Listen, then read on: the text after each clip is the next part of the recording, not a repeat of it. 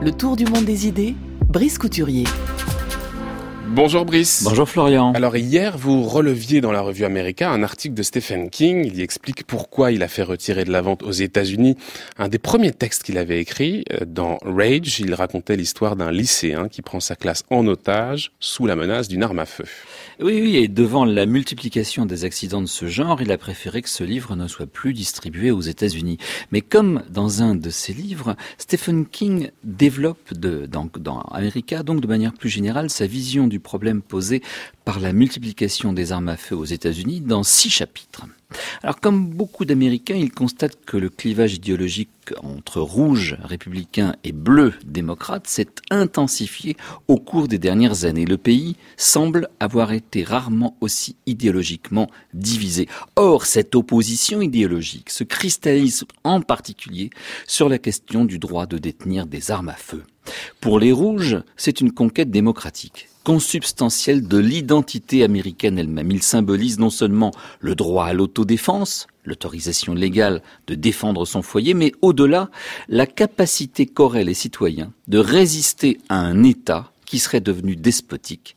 Il concrétise donc le fameux droit de résistance à l'oppression des philosophes. Je cite Stephen King. Ceux qui s'opposent fermement et même hystériquement à toute forme de contrôle des armes à feu aiment leurs voisins et leur communauté, mais éprouvent une méfiance si profonde à l'égard du gouvernement fédéral qu'elle frise la paranoïa.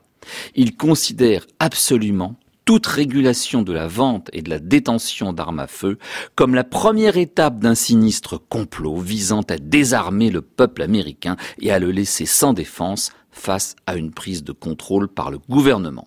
Fin de citation. Et c'est pourquoi, dans certains États, les conducteurs de break ou de camping-car exhibent une affichette portant le slogan fameux là-bas Vous arracherez mon revolver de mes mains mortes et froides. Les rouges, eux, toujours eux, s'abritent derrière le fait que porter des armes est un droit explicitement reconnu à tout citoyen américain par la Constitution des États-Unis. C'est le fameux deuxième amendement du 15 décembre 1791. Il fait partie de la Déclaration des droits. Mais font observer de leur côté les bleus démocrates, le sens du deuxième amendement n'est absolument pas clair, puisqu'il semble placer ce droit des citoyens à porter des armes dans le cadre de la constitution de milice civique. Et alors, quels sont les arguments justement des gens qui tentent d'interdire la vente des armes aux États-Unis, Brice? Bah, Toujours dans la revue Americana, Stephen King qui avoue posséder lui-même trois armes de poing en toute bonne conscience, dit-il, démonte un à un tous les arguments des rouges. Le droit à l'autodéfense? Fort bien. Concrètement, lorsque des agresseurs pénètrent dans votre domicile, vous êtes pris de court et personne ne dort avec un automatique 45 sous son oreiller. Défendre son foyer, sa famille, cela signifie nécessairement tenir son artillerie sous clé, hors d'atteinte des mains des enfants ou des petits-enfants. Or, vous n'aurez pas le temps de l'ouvrir en cas d'agression. Un bon système d'alarme vous protégerait plus efficacement.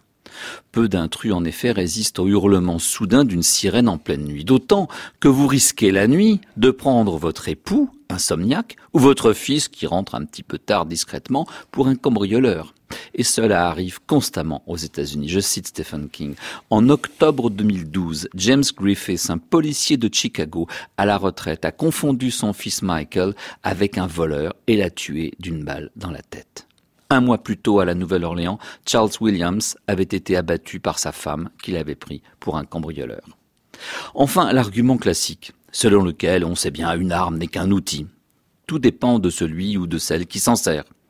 Non, dit King, un fusil n'est pas un outil. À moins de le retourner et d'utiliser sa crosse pour enfoncer un clou, le fusil reste une arme. Et les fusils automatiques et semi-automatiques sont des armes de destruction massive, dit-il. Ces machines à tuer sont en vente sur Internet à l'heure où je vous parle. Combien encore devront mourir avant que nous acceptions d'abandonner ces joujoux dangereux? Et l'écrivain de revenir sur un certain nombre de massacres de masse qui ont ensanglanté les États-Unis. Rappelons le tout dernier, le plus spectaculaire, celui de Las Vegas, Stephen Paddock, millionnaire et professionnel du poker en ligne, aménage au 32e étage d'un hôtel, le Mandala Bay, un poste de tir.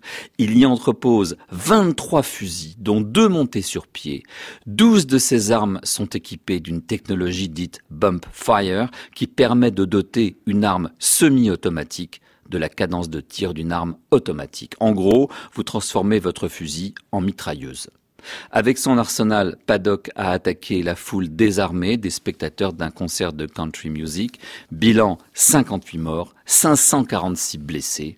Et c'est pourquoi Stephen King préconise une solution qu'il juge réaliste dans le contexte américain. Il s'agirait d'interdire la vente des fusils d'assaut semi-automatiques et automatiques, d'interdire la vente des chargeurs d'une contenance de plus de 10 cartouches, et puis surtout de vérifier les antécédents pénaux et psychiatriques de tous les candidats à l'achat d'une arme à feu.